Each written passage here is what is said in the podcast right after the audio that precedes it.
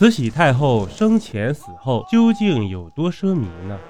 本期分几集，咱们一起来聊聊慈禧太后的奢靡生活，全方位了解这个晚清权力最大的女人。第五集，咱们书接上集。这是一盘主动饺子，是老祖宗在入关前过节才能吃的美食。这表示吃饭不忘祖先。我们再看看老太后日常吃饭是什么样的。三餐，蓉儿说，宫里的早餐还保留着东北人的习惯，喝茶时要兑奶，叫做奶茶。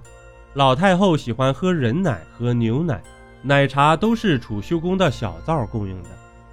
同时，寿膳房要送来各种粥，比如稻米粥。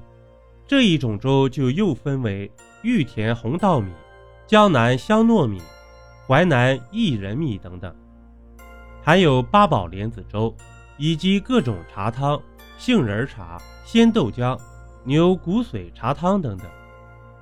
这些加起来一共有二十多样，另外还有几十样的早点，比如八珍粥、鸡丝粥、麻酱烧饼、油酥烧饼。白马蹄、卤鸭肝儿、卤鸡胸等等，老太后爱吃什么，恐怕谁也不知道。不但外人不知道，连伺候他们的厨子也不知道。为什么呢？因为不让你知道，不许你知道。谁要敢瞎吹老太后爱吃什么菜，爱吃什么点心，脑袋怕是要搬家的。宫里绝对不许谈这些。宫里但凡有什么小事，都要往档案上记，但皇帝太后喜欢吃什么是绝对不写的。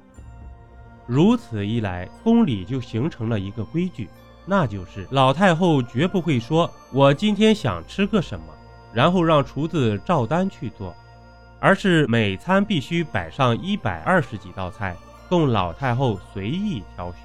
今天爱吃这个，明天也许爱吃那个。根本不能让其他人猜透他一定吃某个菜，老太后也故意这样做，这就叫天意难测，让谁也摸不准老太后的脾气。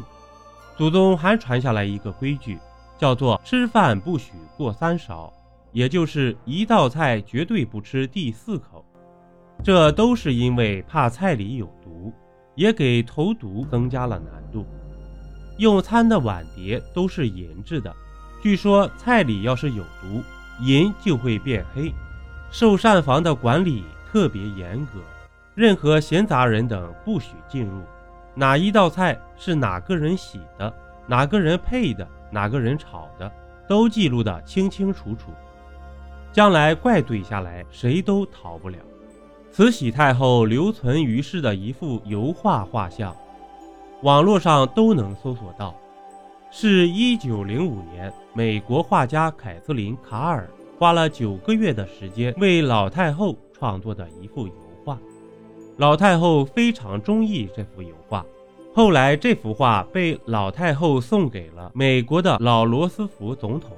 画中的慈禧已经七十岁了，还有三年她就将去世。